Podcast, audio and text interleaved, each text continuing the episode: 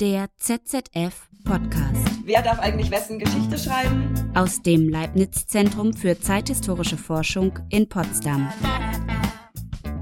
Herzlich willkommen zur vierten Folge des ZZF Podcast. Mein Name ist Tim Schleinitz und ich freue mich, dass Sie und ihr dabei seid. Heute werden wir uns auf eine Reise begeben in sphärische Welten bevölkert von langhaarigen Trams, von schrägen Sounds, symbiotischer Weltflucht und Hedonismus Marke Eigenbau. Heute geht's um Hippies. Allerdings sprechen wir nicht über die kalifornische Spielart, deren Summer of Love heute vermarktet wird in Form von CD- oder Schallplattensets, deren Niedergang von Hunter S. Thompson unter dem Titel Fear and Loathing in Las Vegas beschrieben wurde und deren produktiver Nonkonformismus als eine der Wurzeln des heutigen Silicon Valley gelten kann. Von Apple über Google bis hin zu schicken Travelblogs. Nein, heute geht's um Hippies in der Sowjetunion. Nicht gerade der Ort, an den ich denke, wenn ich mir Hippies vorstelle. War es denn überhaupt möglich, sich dem Staatssozialismus zu entziehen? Konnten sowjetische Hippies sich denn überhaupt in der Welt rumtreiben, so wie ihre westlichen Pendants in VW-Bussen? Welche Kleidung trugen sie und gab es eigentlich Drogen in der UdSSR? Und nicht zuletzt, mit welchen Quellen können Historikerinnen denn überhaupt arbeiten, wenn sie sich diesem Thema nähern wollen?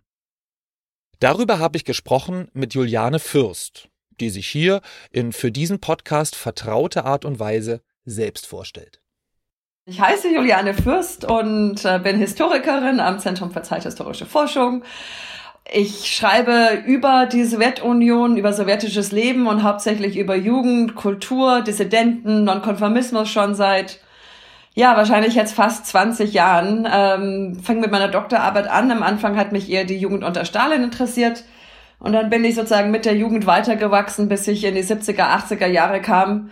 Und dann eben nicht ja sehr lange mit diesem Projekt über sowjetische Hippies beschäftigt habe, was eigentlich ein Zufallsfund war, aber da wirst du vielleicht später mich auch noch fragen und gehe jetzt auch ganz logisch nach diesem Projekt weiter und möchte was über Perestroika machen, nicht nur über Jugend, aber die Jugend steht doch bei all diesen Sachen immer sehr im Vordergrund, weil es ist ja ein Privileg der Jugend, nicht mit dem zufrieden zu sein, was sie vorfinden und äh, protestieren. Und nachdem ich an Protestkulturen interessiert bin, komme ich dann halt auch immer wieder auf die Jugend zurück.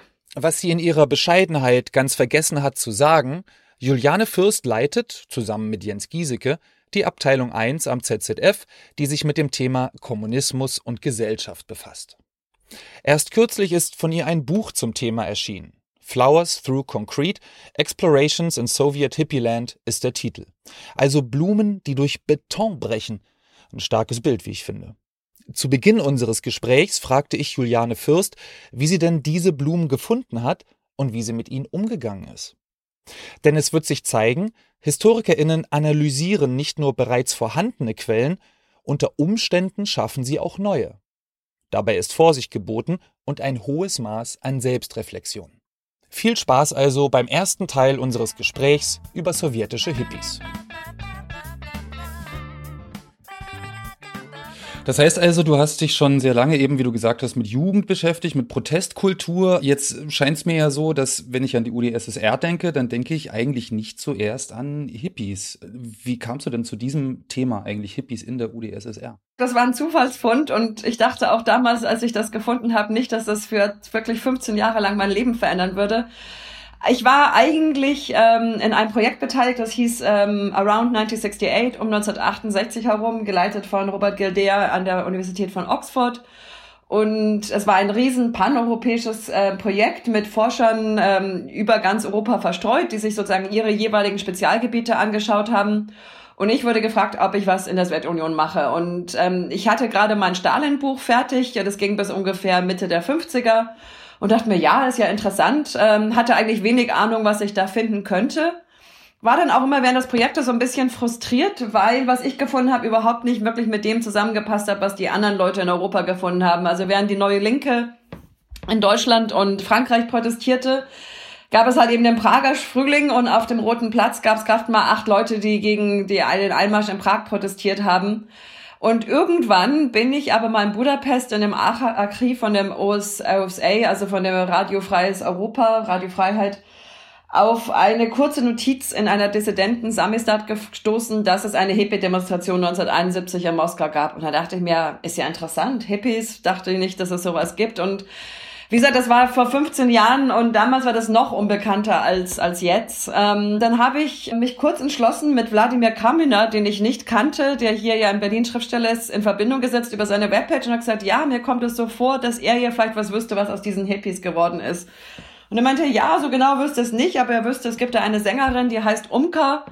Und äh, das ist eine Hippie-Sängerin und wenn ich auf eins ihrer Konzerte gehe, dann würde ich schon jemand finden. Und das klang alles sehr aufregend und habe ich nachgeschaut. Umka hat eine Webpage, hatte in zwei Wochen später ein Konzert in Riga und ich habe mir dann kurz entschlossen ein Ticket gekauft äh, nach Riga, bin nach Riga geflogen und auf dieses Konzert gegangen und dachte mir, jetzt schaue ich mal, wie viele Hippies ich da finde. Und ich habe dann auch gleich drei, vier Hippies bei dem Konzert gefunden und die haben mich dann immer weitergereicht und erst dachte ich, ich schreibe einen kleinen Artikel und dann dachte ich, ich schreibe ein Buch und dann wurde das Buch immer größer und ja, irgendwann waren dann fast zehn Jahre vorbei oder zwölf Jahre und ähm, dann habe ich endlich hingesetzt und das Buch geschrieben und hatte dann 135 Interviews und wusste sicher von mehreren tausend Hippies und habe irgendwann auch gemerkt, dass ist, ich kann nicht alle Hippies in der Sowjetunion. Das ist ein viel größeres Phänomen, als ich erst dachte und auch ein viel weitreichenderes. Und ähm, daraus kam dann diese Idee, das wirklich als großes Projekt und als großes Buch zu machen und auch als einen Ansatz zur Erklärung des Spätsozialismus, nicht nur als eine Protest, eine Geschichte einer Protestkultur.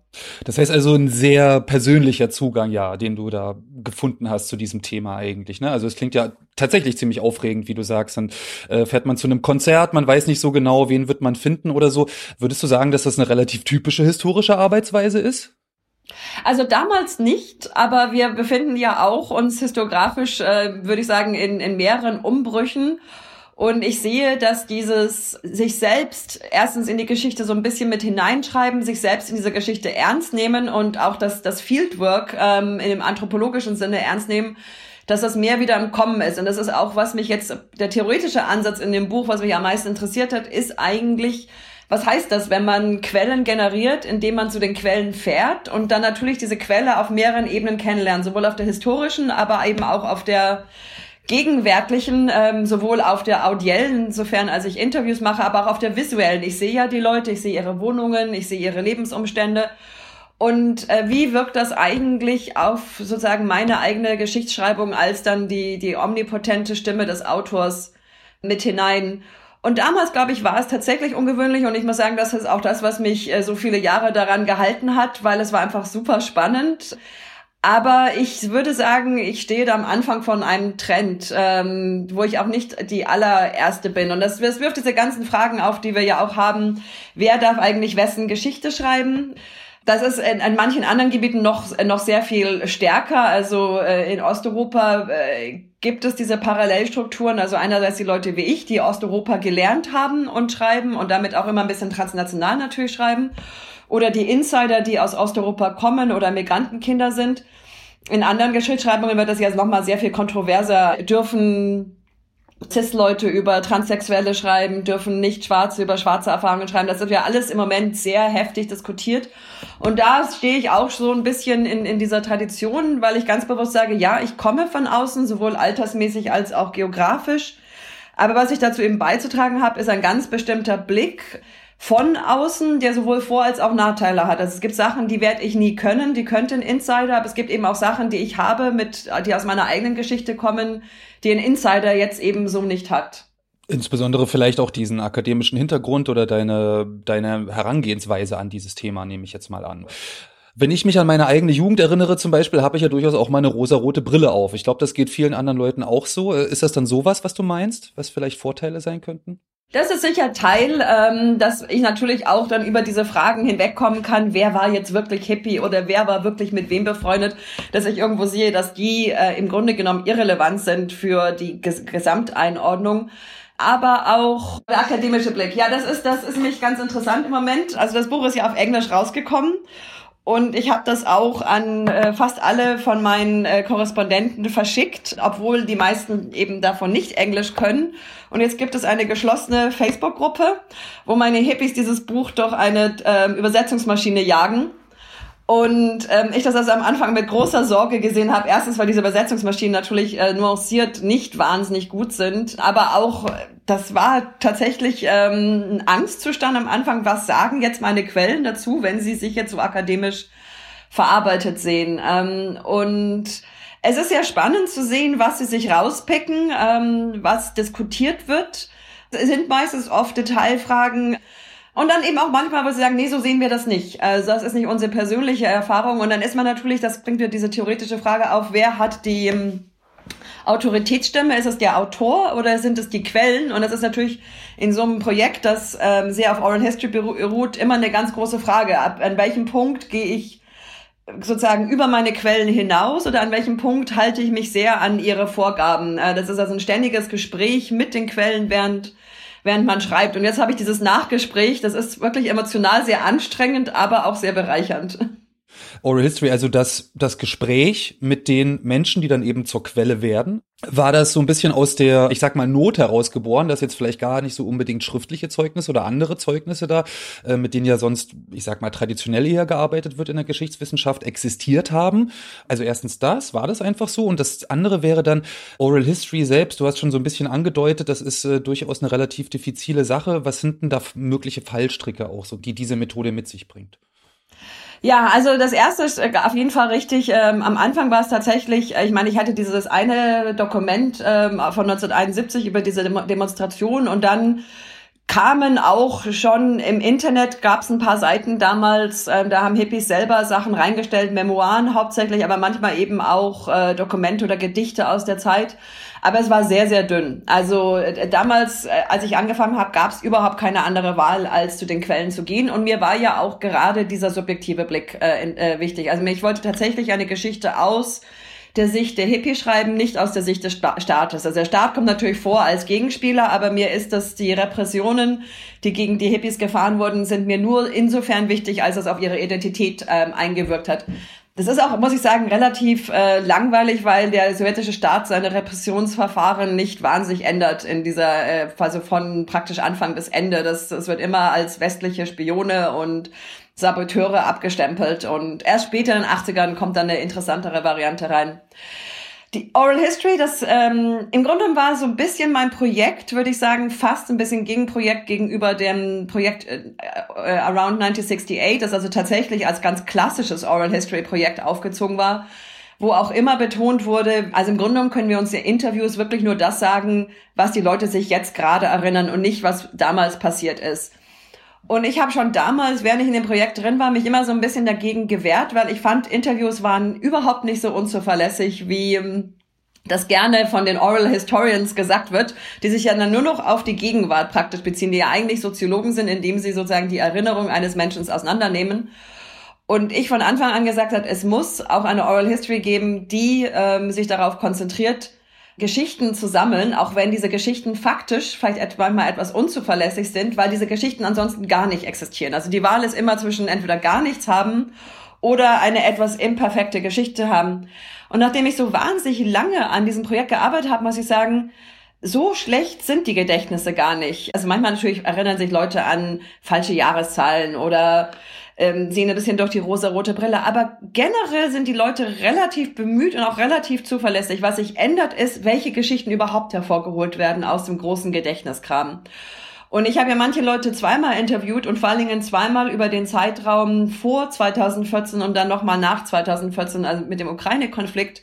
Und das war der größte Umbruch. Ähm, in was wird es sich erinnert? Also während in diesen ersten Interviews die internationale Komponente, das sich identifizieren äh, mit der Hippie-Bewegung weltweit noch sehr hervorgerufen wurde, war dann nach 2014 vor allen Dingen bei den russischen Hippies äh, viel mehr. Wir haben uns da was Eigenes erschaffen und das äh, verankert ist auch ganz streng, streng verankert in der russischen Geschichte, natürlich vor allen Dingen in die russisch-orthodoxe Kirche, die zu der dann sehr viele sich hingezogen fühlten. Und es ist interessant, ich merke jetzt, wie dieses Narrativ jetzt wieder nachlässt. Also was jetzt in den Social Medias ähm, hochkommt und auch eben gerade als Antwort auf mein Buch in dieser Facebook-Gruppe ähm, ist jetzt wieder sehr viel mehr ähm, auf auf das Globale ausgerichtet, als es vor ein paar Jahren schon mal äh, war. Aber das war eine interessante Erfahrung, diese Langzeit Studie praktisch, wo ich Leute immer mal wieder interviewt habe, zu sehen, äh, was wird rausgeholt. Es war nicht, dass sie sich gegenseitig widersprochen haben oder sie sich, sich selbst widersprochen haben, sondern es war wirklich nenne das, das Kuratieren ähm, des, des Gedächtnisses.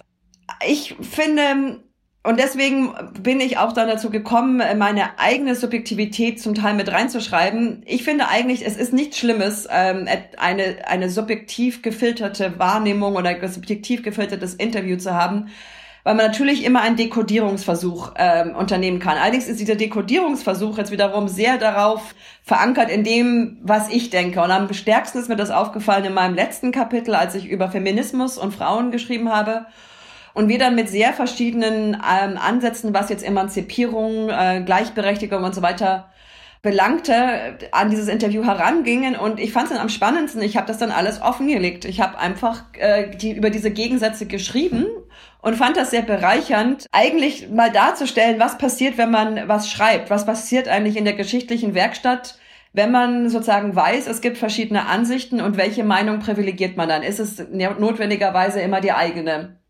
Oder äh, kann man seine eigene Meinung eben auch dekonstruieren, genau in der gleichen Weise, wie ich auch die Interviews dekonstruiere. Ich passe auf jeden Fall weder in dieses Schema von Luisa Passarini rein, wo es also tatsächlich nur darum geht, äh, Interviews als äh, Merkmale der Gegenwart zu interpretieren, noch bin ich jemand, der mir sklavisch meinen Quellen gefolgt ist und da sozusagen nur ein, ein, ein empirisches Narrativ aufgebaut habe sondern mir ist tatsächlich dieser Prozess der Arbeit des Historikers offenzulegen, dass das war mir ein Bedürfnis und das sehe ich auch so ein bisschen als den Neuansatz in dem Buch. Du äh, hast viel in äh, Großbritannien auch gearbeitet, äh, geforscht, gelernt und gelehrt. Doch, doch, mein ganzes, mein ganzes akademisches Leben eigentlich.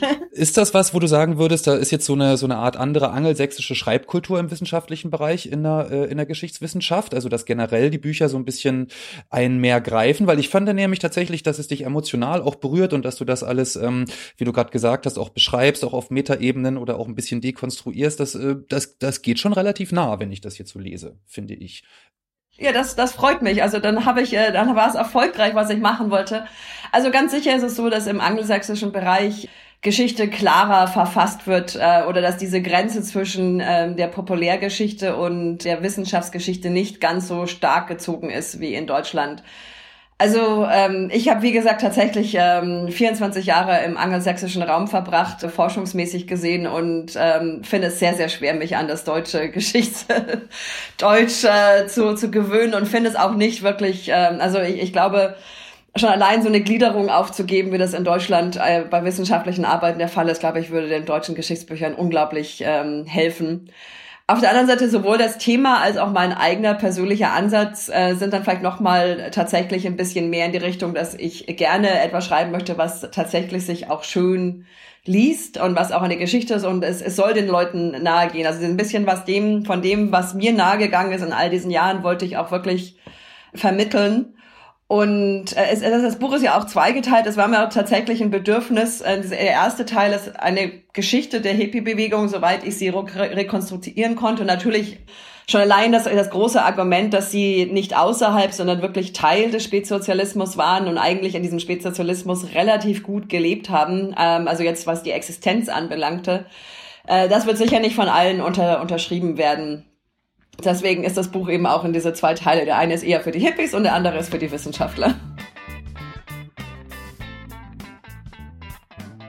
Das sind ganz schön konkrete Fragen, zu denen eine Diskussion über Geschichtstheorie führen kann. Wo stehe ich als Historikerin eigentlich selbst? Was prägt meine Sicht auf die Vergangenheit und wer ist mein Gegenüber? Wie beeinflusst unsere jeweilige Prägung das gemeinsame Gespräch? Wer darf eigentlich wessen Geschichte schreiben und wie bilde ich diese Geschichten dann später eigentlich ab? Das geht ja nicht nur in gedruckter Form. Neben ihrem Buch hat Juliane Fürst auch einen Film mitproduziert. Soviet Hippies heißt er, ist bereits 2017 erschienen und abrufbar über die Seite www.sowjethippies.com. Sowjet hier in der englischen Schreibweise mit einem V. Im zweiten Teil unseres Gesprächs sprechen wir nun über das Thema Selbst. Welche wissenschaftlichen Erkenntnisse hat Juliane Fürst gewonnen aus ihren über 100 Interviews mit Zeitzeuginnen? Für die Forscherin sind die sowjetischen Hippies zuallererst ein Phänomen einer ganz bestimmten Epoche.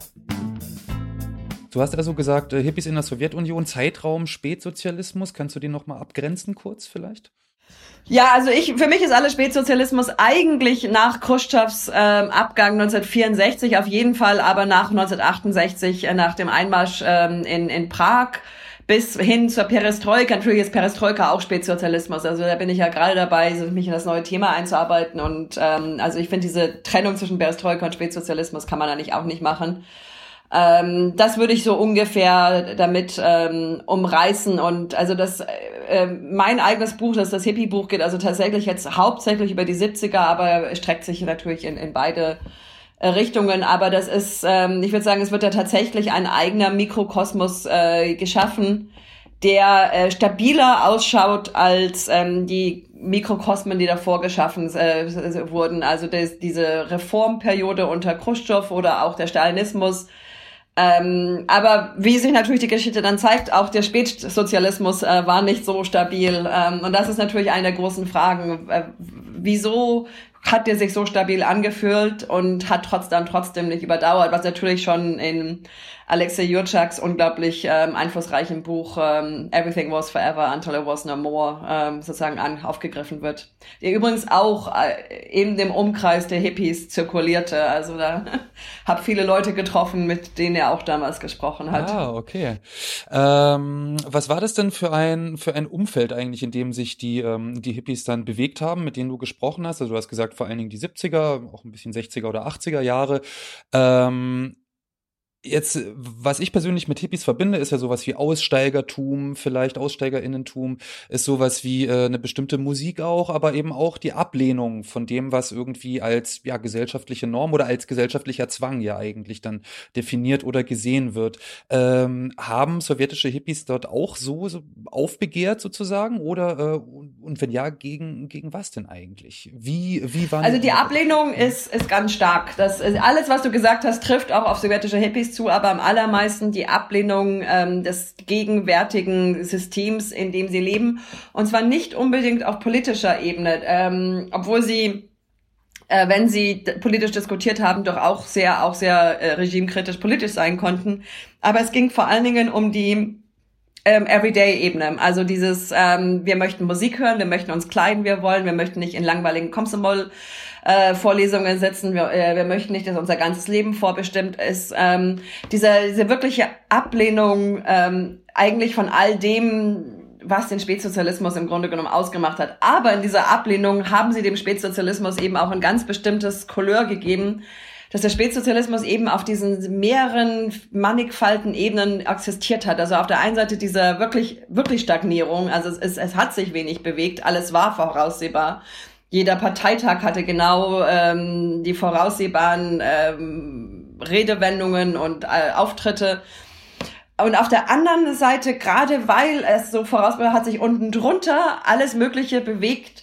Und zwar nicht nur von Leuten, die jetzt wirklich Regimegegner waren. Also die waren auf dem einen Spektrum, die Dissidenten, die sich dann in den Helsinki-Gruppen zusammengefunden haben.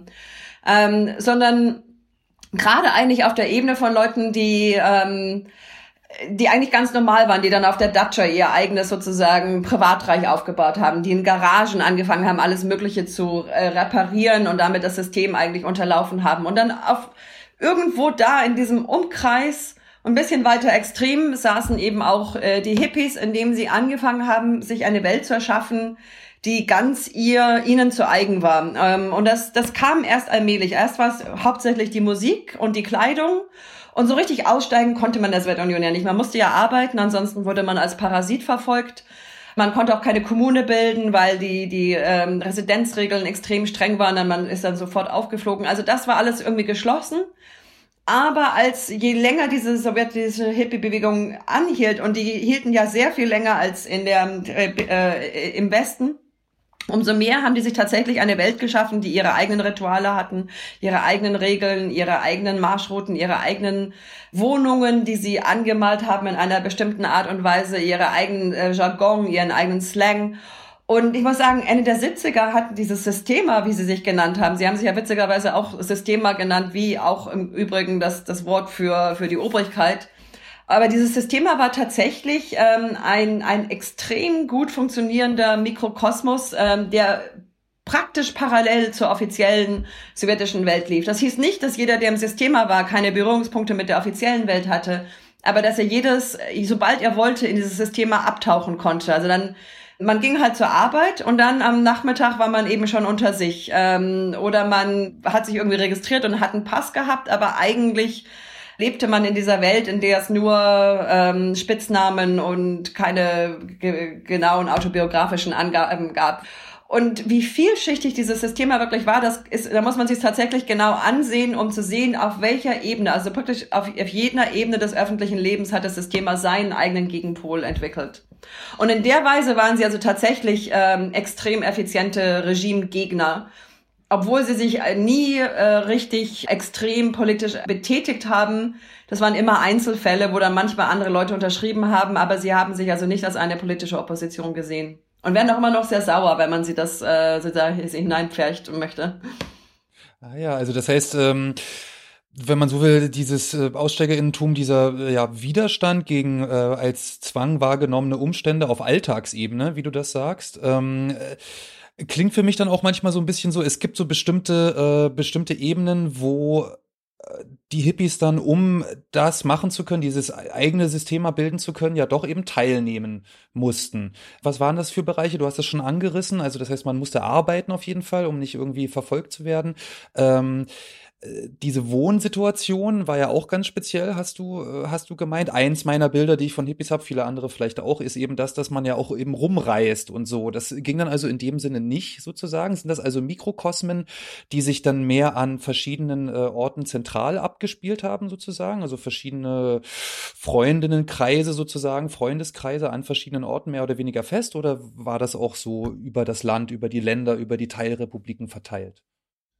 Also das Reisen war ein ganz großer Bestandteil des Hippie-Systems, äh, vor allen Dingen in den späten äh, 70ern. Und da kam natürlich zugute, dass das Land sehr groß war. Und ähm, wie gesagt, das Hippie-System war auf der einen Seite eine Parallelwelt, aber es war eine Parallelwelt, die auf jeden Fall im Spätsozialismus verankert war und ganz spezifisch in dem sowjetischen Spätsozialismus, weil nämlich äh, die Sowjetunion tatsächlich der isolierteste Teil des gesamten Ostblockes war. Also alle anderen durften untereinander äh, reisen, aber für Sowjetbürger war es selbst schwer, nach Polen oder in die Tschechoslowakei zu reisen, geschweige denn weiter nach, nach westlich. Also deswegen war man tatsächlich auf den eigenen Raum konzentriert, aber was natürlich gut war, der Raum war sehr groß, man konnte ewig weit nach Osten reisen, auch ziemlich weit nach Süden.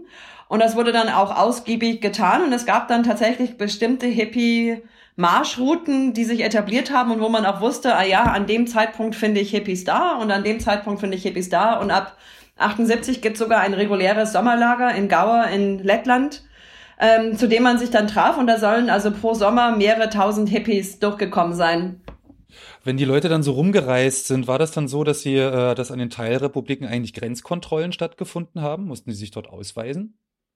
Nein, also das war damals alles äh, vollkommen ähm, offen und äh, man wusste nur eigentlich, weil es auf der Landkarte stand, wann man äh, den, den Grenzposten überschritten hat. Und wie gesagt, das, das hat sich dann höchstens so ausgewirkt, dass tatsächlich in der Ukraine stärker verfolgt wurde. Das, das, das wurde von den Republiken zum Teil so angeordnet und das ist einfach die, die Hippie-Folklore wusste schon, dass man in der Ukraine, zum Beispiel in Kiew, völlig aufpassen musste und dann sind auch nie so wahnsinnig viele Leute nach Kiew gefahren, wie jetzt zum Beispiel nach Tallinn. Tallinn hatte das den gegenteiligen Ruf, äh, dass Tallinn so ein bisschen das Europa ähm, der Sowjetunion ist und, und der Westen.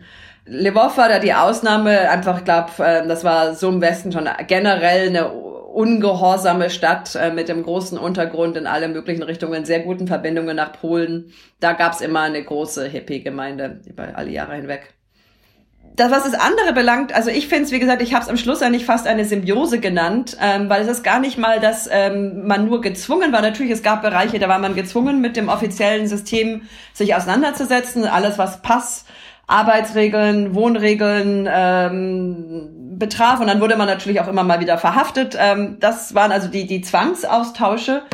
Aber die Hippies haben sich tatsächlich ganz wunderbar diesen spätsozialistischen Gegebenheiten angepasst und das Kapitel, das es am meisten zeigt, ist das über Materiality, über ähm, die materiellen Begebenheiten, ähm, wo gezeigt wird, dass ähm, was sozusagen als cool galt in der Hippie-Mode eben genau das war, was man im, äh, im Spätsozialismus auch realisieren konnte. Also am Anfang waren es die Jeans aus Amerika, das war sehr schwer zu bekommen, das kostete zum Teil ein ganzes Monatsgehalt.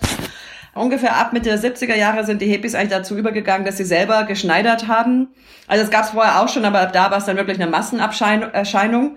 Und man hat irgendein, was weiß ich, ein Segeltuch gekauft, hat daraus Jeans gemacht, äh, Blumen drauf genäht. Und es galt sogar eigentlich als schlecht, viel Reichtum zur, zur Schau zu stellen. Es galt zwar für die westlichen Hippies auch, aber äh, in, der, in, dem, in dem sozusagen sowjetischen Kontext war das äh, natürlich super passend. In einem Land, wo es eh Defizit gab, eine Kultur zu haben, die nicht auf den Materialismus sich ähm, äh, tangiert, ähm, passt natürlich äh, ganz wunderbar. Also es gab auch einen Philosophen, einen, einen Schneider-Philosophen, nenne ich den eben Saint Baptiste, der auch sehr viel geschrieben hat über die den Sinn äh, von Hippie-Kleidung, sozusagen den, den tieferen Sinn. Und er schreibt, man sollte nie einen Knopf kaufen, sondern man sollte immer nur Knöpfe verwenden, die man auf der Straße findet, weil es heißt, dass dieser Knopf zu einem kommen sollte. Das ist also dann so eine Art Karma. Und ähm, die ganze Kleidung sollte aus diesem Karma eigentlich hergestellt werden.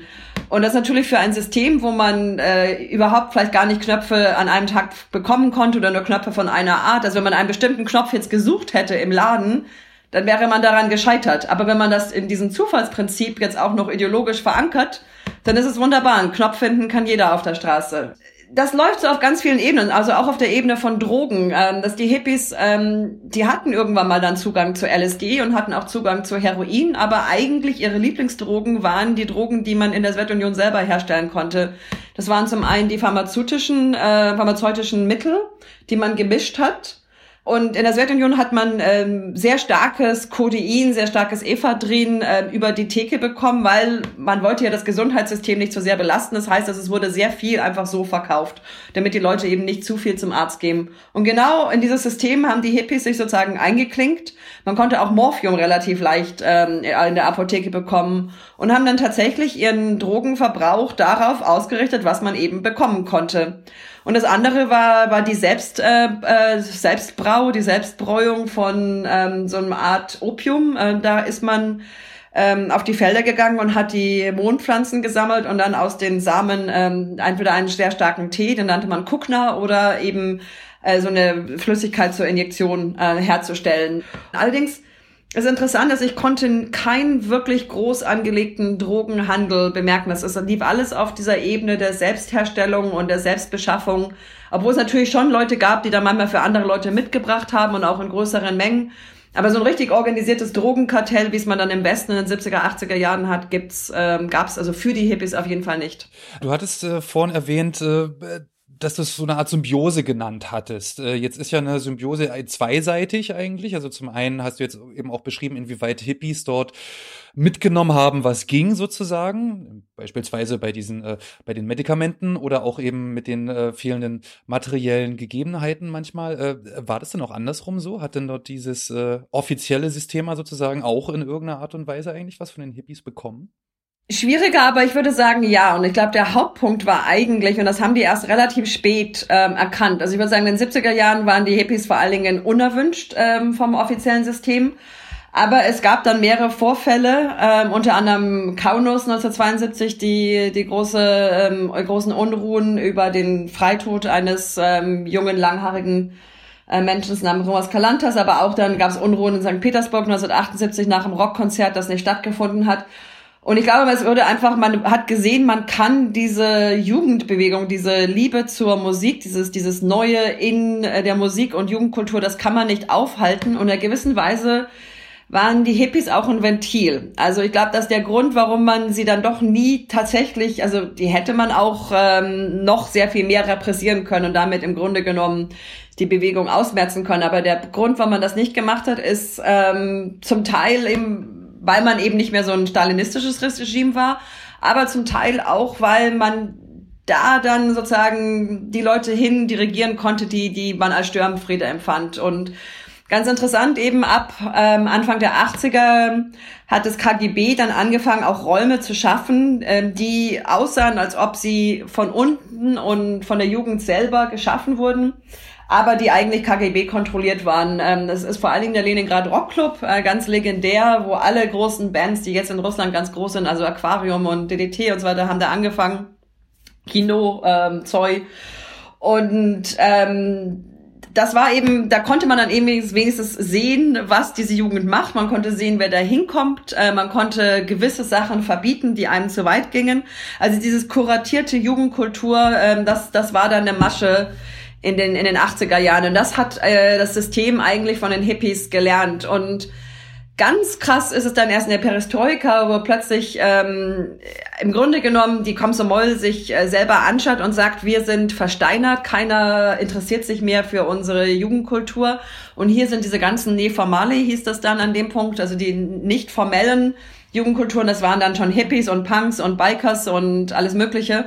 Und die schaffen diesen Enthusiasmus, diese Mobilisierung nochmal herzubekommen. Und da hat man angefangen, diese ähm, Subkulturen praktisch einzuladen auf offizielle Versammlungen, um zu lernen von ihnen, wie man die Jugend nochmal mobilisiert. Und es kam dann sogar zu, ähm, also es wurden Bücher veröffentlicht und die Hippies durften eine, eine Ausgabe von Krokodil, der berühmten satirischen Zeitschrift, mit ähm, redaktieren das war halt alles in diesen ganz allerletzten Phase, aber da ist dann auch nochmal klar geworden, das Regime hat sich dann nochmal versucht, von diesen Leuten zu lernen, von, von diesen Untergrundskulturen zu lernen. Es, es war halt dann nur alles irgendwo ein bisschen zu spät ähm, und die Kluft war zu groß und dann ist ja eh alles implodiert. Es ist eigentlich wäre spannend gewesen zu sehen, was wäre dann eigentlich passiert, wenn die Perestroika noch ein bisschen mehr weitergelebt hätte. Aber darin sehe ich sozusagen den, den, den Nutzen für, für das System, dass ihnen da doch irgendwas vorgelebt äh, wurde und ein Ventil gegeben wurde, um wenigstens ein bisschen Jugenddampf abzulassen. Das ist auch das, was du dann äh, am Anfang meintest, was so ein bisschen der interessantere Umgang des offiziellen Systems sozusagen ist. Genau, das, das kam dann ähm, ab Ende der 70er, Anfang der 80er und da gibt es so ganz interessante Verquickungen. Was weiß ich, da ist ein Manager von einer Punkband, die hieß Meshenie und der wurde dann später der Manager von Shirinowski und also das sind noch ganz viele wilde Querverbindungen, die man historisch aufarbeiten müsste. Wurde denn eigentlich auch Musik selbst gemacht und selbst selbst produziert eigentlich? Oder hat man sich dann eben vor allen Dingen auf diese, auf diese westlichen Vorbilder sozusagen bezogen, die ja vielleicht auch interessant waren, weil sie so verboten waren? Ja, ja, das auf jeden Fall. Also das, das galt auch für die Jeans. Äh, der, die Allure des, des, des Verbotenen und des schwer Erreichbaren, ähm, das, ähm, das hat Hierarchien geschaffen und Privilegien geschaffen und äh, Atmosphären geschaffen. Das ist also nochmal eine eigene Geschichte für sich. Ähm, die Musik ist ganz stark mit den Hippies verbunden, sowohl die konsumierte als auch die selbstgemachte. Ähm, Anfang der 70er Jahre waren das auch tatsächlich eigentlich eine, eine Gemeinde, die sozusagen äh, Rockbands in, in Moskau, die, die haben sich hauptsächlich aus Studenten- und Schülerbands äh, rekrutiert und haben sich ihre elektrischen Gitarren und ihre Verstärker selber gebastelt. Aber das hat sich dann relativ schnell, ich will nicht sagen total getrennt, aber äh, wenn man als Rockband Karriere machen wollte, dann musste man, was weiß ich, man wurde angeheuert, in irgendwelchen Komsomol-Lagern zu spielen oder in irgendwelchen halboffiziellen äh, Veranstaltungen. Und äh, die Musiker haben sich dann eigentlich relativ schnell auf ihre Musikerkarriere konzentriert und äh, die Hippies waren dann eher sozusagen das Publikum. Aber es gab immer wieder ähm, Singer und, und Musikanten in den Hippie-Reihen und natürlich waren die Hippies das enthusiastischste äh, Publikum für all diese neuen Bands. Und also auch in Leningrad ist die Hippie-Gemeinde ganz eng mit dem Leningrad Rockclub ähm, verbunden und das, das gilt eigentlich für alle Orte. Würdest du sagen, dass von den äh, ja, sowjetischen Hippies jetzt was geblieben ist in den Teilrepubliken oder in den ehemaligen Teilrepubliken im Osten Europas? Naja, die Hippies sind geblieben, so alt sind die jetzt auch noch nicht. Die waren ja sehr, sehr jung in der Zeit. Ähm, deswegen sind die jetzt so in ihren 70, 60er, 70ern, 80ern und, und in den Teilrepubliken öfters noch ähm, am Leben als, als in Russland. In Russland hat dann irgendwann in den 90er Jahren das doch der Tod stark grassiert aus verschiedensten Gründen. Alkohol vor allen Dingen. Ja, also das ist äh, genau wie die Frage, was ist von den Hippies in Kalifornien geblieben? Also auf der einen Seite natürlich wenig. Wer ist heutzutage schon noch Hippies? Und äh, natürlich, was ist ich, da gibt's auch irgendeinen alten Großvater, der in seinem Batik-Shirt da rumsitzt. Und auf der anderen Seite alles, also ganz, ganz viel. Die Musik, das Lebensgefühl, die, die Parallelwelt die Idee, was anders machen zu wollen, die sind natürlich dann, also in den Teilrepubliken sind die dann von dieser nationalen Welle überrollt worden. Also das, als dann die, zu dieser Neuidentifizierung kam, wie sie Staaten identifizierten, das halt eben meistens dann über eine gewissen was Nationales ablief. Da waren aber die Hippies auch nicht ganz unbeteiligt, weil die haben sich ja sehr für Folklore interessiert, äh, für Tradition, für traditionelle Mode, für die Stickereien. Also äh, und und das war auch in Russland war. Also die sahen sich sehr verwurzelt in dem Land und haben oft nach einer Geschichte gesucht, die über diese sowjetische Geschichte hinausgeht. Aber ich muss sagen, also dieses Thema hat sich tatsächlich äh, vor meinen Augen immer noch mehr zerschlagen. Also auf der einen Seite durchs Internet sind die jetzt wieder mehr miteinander verbunden, weil sie eben auch Kontakt haben in den sozialen Medien. Auf der anderen Seite politisch ähm, stehen natürlich jetzt ukrainische äh, und baltische und russische Hippies auf sehr verschiedenen Standpunkten. Und das Thema wird meistens vermieden, aber ähm, wenn es nicht zu vermeiden ist, dann sieht man schon, wie sehr weit äh, sich diese Gemeinden auseinanderentwickelt haben. Ja, Juliane, vielen Dank. Die letzte Frage vielleicht noch. Wie kann ich mich denn noch informieren jetzt über das Thema, wenn ich jetzt nicht vorhabe, 70 Euro für ein Fachbuch auszugeben? Also irgendwann wird das Buch billiger. Es soll als, ähm, es soll als Paperback rauskommen. Ähm, ansonsten, es gab 2018 eine ganz tolle Ausstellung im Wendemuseum. Die habe ich kuratiert. Und zu dieser Ausstellung gibt es zum Beispiel auch einen sehr guten Flyer, der im Grunde mein Buch in Kurzform ist. Ich sage das immer so ungern, weil ich ja möchte, dass die Leute mein Buch auch lesen. Aber auf der Webpage des Wendemuseums unter Socialist Flower Power ähm, kann man äh, sowohl visuell als auch audiell eine ganze Reihe Sachen hören. Da gibt's nämlich auch eine, einen längeren Podcast, der eigentlich mal als äh, Führung durch die Ausstellung gedacht war, aber der auch sehr gut für sich äh, alleine steht. Und das, das kann ich den Leuten auf jeden Fall empfehlen. Das Wendemuseum, das Juliane Fürst hier meint, steht in Los Angeles, Kalifornien. Wie und warum es dahin kam, das ist eine ganz eigene Geschichte. Ein Link zu einem kleinen Beitrag, den ich dazu gemacht habe, findet ihr in der Beschreibung dieses Podcasts. Ebenso wie einige weiterführende Links und Literaturtipps. In den sogenannten Show Notes empfehlen wir euch nämlich auch immer zwei, drei Artikel oder Bücher. Diese Empfehlung könnt ihr erreichen, indem ihr unsere Podcast-Website besucht auf www.zzf.podigy.io.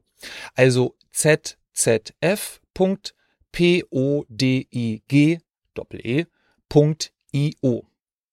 Dann klickt ihr einfach auf den Titel der Folge, zu der ihr weiterführende Infos haben wollt. Auch das Wendemuseum könnt ihr übrigens online besuchen unter www.wendemuseum.org. Zu allerletzt empfehle ich euch noch den Soundtrack zum Film Soviet Hippies, abrufbar auf YouTube und Bandcamp.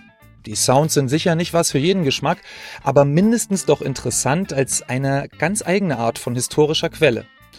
Und über Popgeschichte werden wir übrigens auch in einer der nächsten Folgen noch sprechen. Und damit geht diese Folge des ZZF Podcasts zu Ende. Ich bedanke mich bei Ihnen und bei euch fürs Zuhören und Mitdenken. Hört gerne wieder rein auf Spotify, über Apple Podcasts und zzf.podigy.io. Bis dahin, Peace out, euer Tim.